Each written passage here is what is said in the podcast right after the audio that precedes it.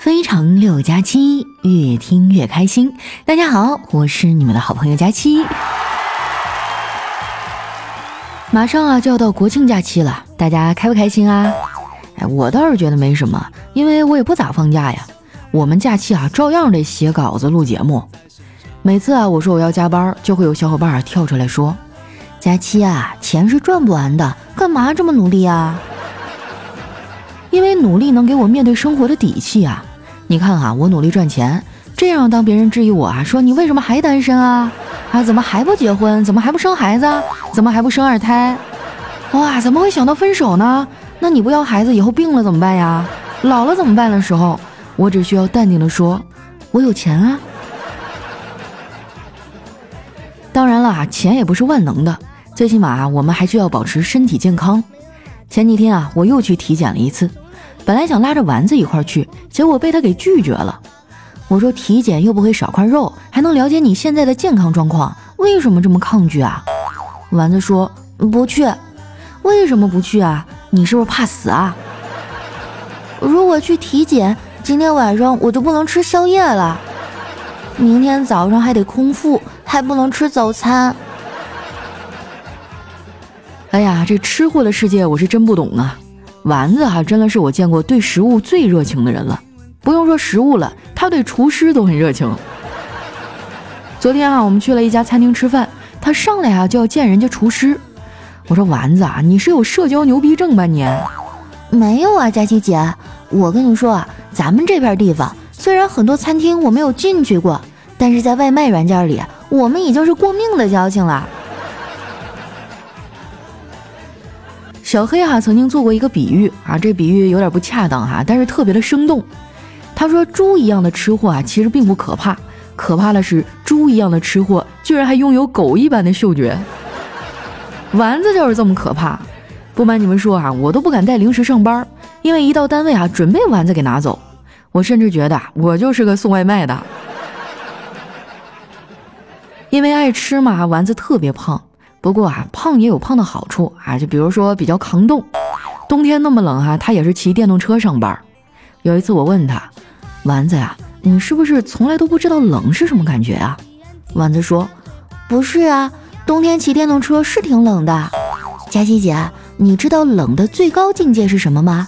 就是骑着电动车上班，跟在货车的后面，货车排出来的尾气都是那么温暖，那么让人不舍。胖子呢，一般脾气也比较好。这么多年了，我就见丸子发过一次脾气。那次在食堂啊，他当场发飙，我就见他冲着食堂的阿姨大骂：“你瞅你们的粥都是什么玩意儿啊？戴着口罩都能喝进去。”不过丸子最近啊不怎么吃食堂了，因为叨叨做的饭更好吃。叨叨啊，真的可以说是上得了厅堂，下得了厨房的好男人。有一次哈，我去他们家吃饭。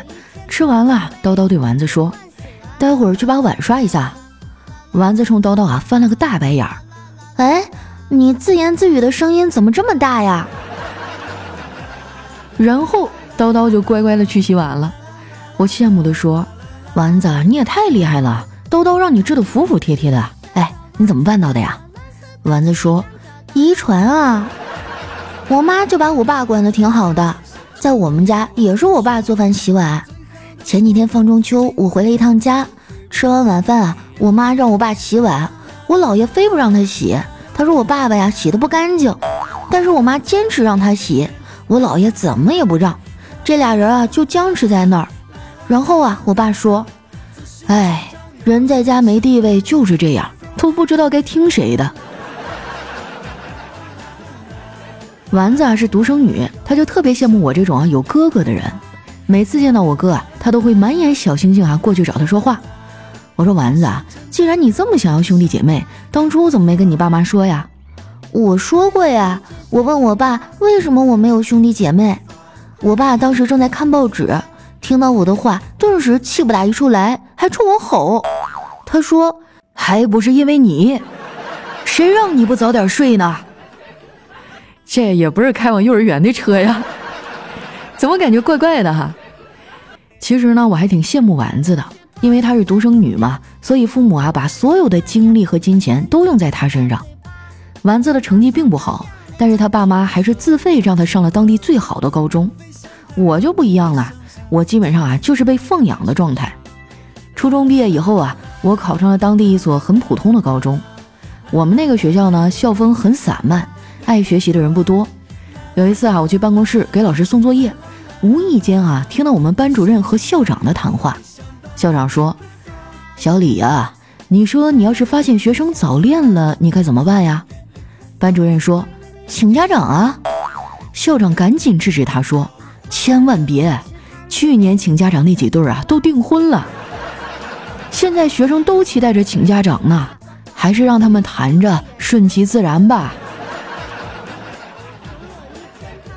在这样的学校上学啊，可能学不到太多的知识，但是呢，能学到很多生存的技能，比如说啊，如何对抗压力，再比如说呢，如何让自己开心起来。我就有一个啊让自己开心的招数，每次呢我遇到一些生活中的困难啊，觉得很煎熬的时候，我就会去看笑话大全啊，或者是网络段子，倒不是因为啊想靠着段子逗自己开心来中和情绪，而是每次看到段子里啊大家分享的生活都比我难很多，哎，我就会觉得自己这点微不足道的小困难实在是不值一提，甚至觉得自己有点无病呻吟，然后呢我就又有勇气啊没脸没皮的继续活下去了。其实我大部分的困扰都来自于人际关系。中国话真的太博大精深了，我永远都理解不了老板说话的真实意思，同事们甩的锅呀，我也都接不住。怪不得说呀，汉语是这个世界上最难的语言。每个词儿呢，不仅有它表面的意思，还有它隐藏的意思。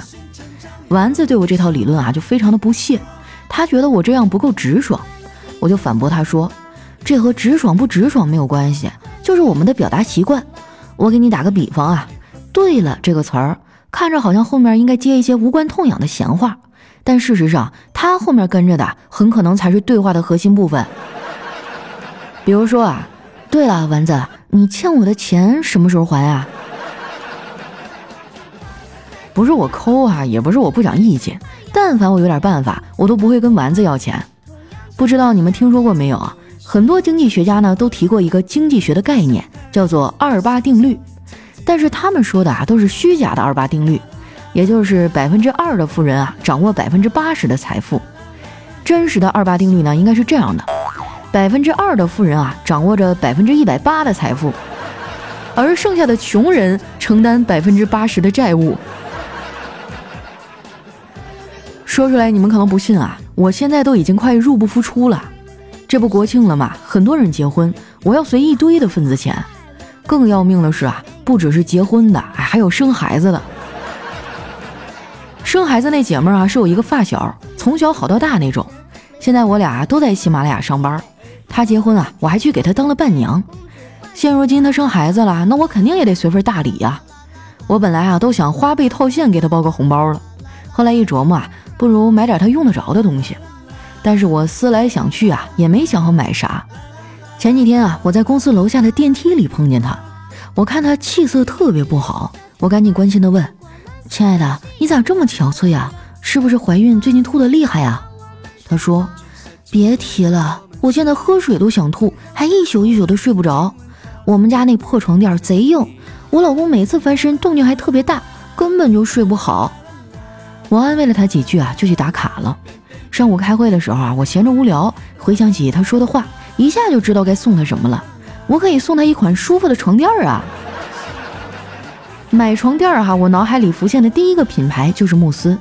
想到这儿啊，我赶紧打开了慕斯官方微信服务号，然后发现呢，慕斯推出了第二届超级木粉节，只要在十月七号之前完成超级木粉的注册，就可以享受所有的优惠活动。注册呢也非常简单，只需要关注慕斯官方微信服务号，然后点击菜单栏的最新资讯木粉注册，点进去啊，完成注册就行了。我看了这次的活动啊，优惠力度还挺大的。只要你在活动期间啊成功注册成为超级木粉，然后呢在慕斯的线下门店支付一百元的定金，这样之后啊再在全场折后消费慕斯任意产品满一万元，那这一百块钱啊就可以当一千块钱用。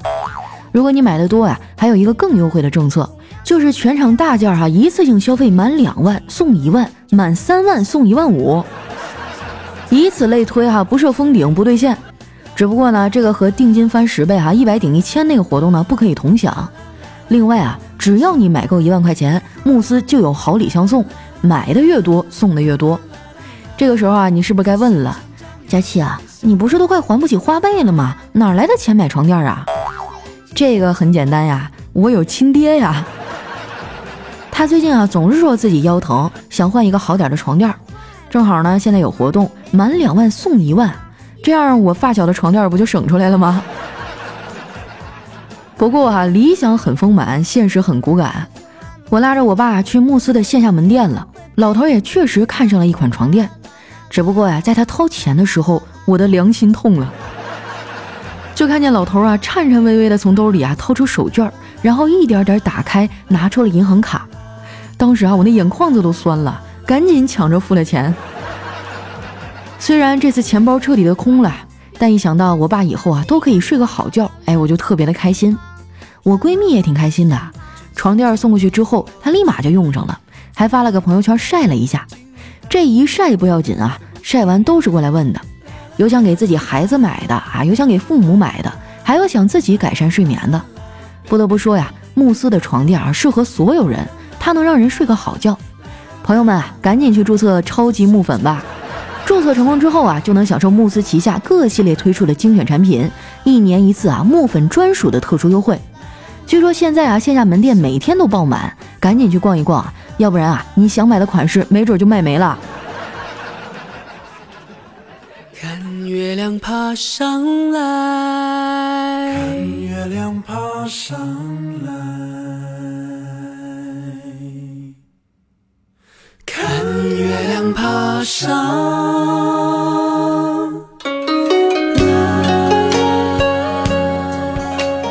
这首《看月亮爬上来》呢，是来自张杰的一首老歌哈，我以前特别喜欢听，但是今天再听呢，又是别有一番滋味哈。以前我觉得这歌挺幸福的啊，但是现在一想，这不是失眠了吗？想象一下哈，就一个人回到家特别累哈，往床上一躺，怎么睡也睡不着，然后就只能瞪着大眼睛哈，看着窗外看月亮爬上来。但是这个问题现在很好解决呀，买一张慕斯床垫儿，保准你哈入睡快，睡得香哈，做一个香甜的美梦。好了，接下来又到我们互动的时间了。最近呢有一个词儿特别火，叫社交牛逼症。它是指哈那些在社交中啊特别外向、不怕生、自来熟、快速与陌生人打成一片的人。那你周围啊有没有这样社交牛逼症的人呢？他们有什么好玩的事儿呢？评论区里来说一说啊，我将会选出一位幸运的小伙伴送出我的精美周边。那接下来时间哈，分享一下我们上期的留言。首先这位呢叫小 snow 寒。他说：“记得以前啊，一个男孩说过，他喜欢班上一个很清纯的女孩子，特别喜欢她身上散发出的香味儿。多年以后啊，他才发现那个味道不是香水，而是妇炎洁的味道。本来这小伙是想买一瓶同样的香水哈，回忆一下青春似水流年哈，结果发现嚯，这东西我用不了。下一位呢叫五彩镜头，他说有一天啊，儿子和爸爸对话。”爸爸，你从哪儿捡了这么多东西回来呀？我的这些东西啊，都是别人扔出家门的废品。那我也要捡废品，为什么呀？我的女同学被她爸妈赶出家门，说不要她了，我也想把她捡回来。哎呀，这小小年纪就承受起家庭的重担哈，娶儿媳妇的钱都省了。下一位呢，叫社畜没有未来。他说：“以前工作的时候啊，有一个生产线的小男孩，就是那种比较有个性的那种，喜欢找我聊天儿。有一次呢，我正在忙哈，他来找我说，他想明天不上班，想请假，但是呢没有理由，问我找什么理由比较好。我看了他一眼啊，我说你就说明天生病。那货一听大喜啊，立刻就打了请假条，理由就是明天生病。当他把假条拿给他们部长签字的时候啊，我看到他部长的嘴明显的动了动，脸都快绿了。”不过呢，还是给他签了。从那以后呢，公司请假开始有了明天生病的传说。下一位呢叫蓝莓碎碎冰，他说公司啊组织去五台山旅游，坐了好长时间的车以后，终于下车了。由于憋不住了，我们和我们老大一起啊去找洗手间。这人生地不熟的呀，前面有个大师呢，我们就问大师，请问那边的草房子是厕所吗？大师说，除了那间草房子，其余的地方都是厕所。哦，那草房子可能是大师的住所是吗？我记得我小时候有一句顺口溜哈，叫“只要不抬头，遍地是猫楼”。你们知道猫楼是什么意思吗？下面呢叫佳期的虞美人，他说公司年会抽奖啊，我和一女同事抽到连着的电影票，他比我小十岁，我觉得有代沟啊，于是回家呢把票给了小我八岁的表弟，还让他看到照片，表弟很喜欢呀，送了我一条烟，还请我吃饭。吃完饭呢，他去理了个发，然后买了一大堆零食啊，到电影院。天地良心啊！我真的不知道女同事会把票送给清洁阿姨呀。下一位呢叫热闹非凡，他说：“哥们儿，我们内蒙喝酒呢有个规矩，我先介绍一下今儿桌上的几个朋友哈，然后咱们先喝一圈，喝完之后呢，你能说出来他们的名字，就是你认我们这些朋友。哎，我们自己喝一杯。要是你说不出来名字，那就是情谊还没到哈，你自己喝一杯。来，先从旁边的。”格拉仓巴拉丹扎木苏尔丹开始啊，再往下的是乌勒吉德勒格列日图楞巴猜啊，这上哪儿记得住去啊？我认罚了。我之前去内蒙古哈，那个叫锡林郭勒盟，一下大巴车，我的天，两边就两排姑娘，穿的特别艳丽哈，一人端了一碗酒就让你喝。那边真的是太热情了哈。下面呢叫月夜。他说：“丐帮呢一向秉持正义，每个月呢都会和少林呐、武当啊等名门正派共商要事。但说实话啊，不太爱跟峨眉派讨论事情，因为每个月总有几天他们心情会很差，不怎么讲道理。下一位呢叫蒂尔，他说在餐厅哈偶遇初中女同学，但是他不记得我了，我就提醒他，我说你还记得初中的时候，因为和你在树林亲嘴被处分的那个男生吗？他小脸一红，有些激动。”难道你就是当时那个？我惭愧的一笑，没错，我就是当时那个告密的人。多损呐你！下一位呢叫牛皮不是吹的啊，他说祈求代码不出 bug，应该拜哪个神仙呢？拜雍正啊，因为雍正专治 bug。下一位呢叫瞅你漂亮。他说家有两个熊孩子，有一天呢，弟弟跟哥哥说，长大了我要娶小姨，因为小姨漂亮。正好呢，被他爸爸听到了，就啪的一声打了弟弟一巴掌。哥哥在一旁哈哈大笑，你活该，你敢跟爸爸抢？话音刚落啊，啪的一声，哥哥脸上也多了五道指印儿。这孩子瞎说啥大实话？万一被你妈听见了呢？下一位呢叫日出日落日落而息。他说有一天哈，妈妈教导女儿说，选择丈夫啊是一辈子的大事儿，要多长几个心眼儿。你看你爸什么都会修，汽车、电器、水龙头啊都是自己修，连衣柜坏了他也能自己修。女儿打断道：“我明白了，明白你妹呀！如果你也找个像你爸这样的丈夫，你一辈子都别想用上新东西。那不一定啊，爸爸又不会裁缝。”还是可以买新衣服的。其实我觉得那种动手能力强的男人真的很有魅力啊，在生活当中会节省很多麻烦。你没发现，就是婚姻当中引起夫妻矛盾吵架的都是一些小事儿吗？下一位呢叫逗逼的笑笑，他说：“你随身携带或佩戴最久的那件东西是什么呢？对你有什么特殊的意义？”我想一想啊，佩戴最久的随身携带的哈，那肯定是眼镜啊。没啥特殊的意义，就是因为瞎。下一位呢叫社交牛杂症啊，他说去小卖部呢看到一个独自守店的老奶奶，银白色的头发啊，坐在小摇椅上睡着了，温暖的阳光啊打在老奶奶的侧脸上，显得格外的慈祥。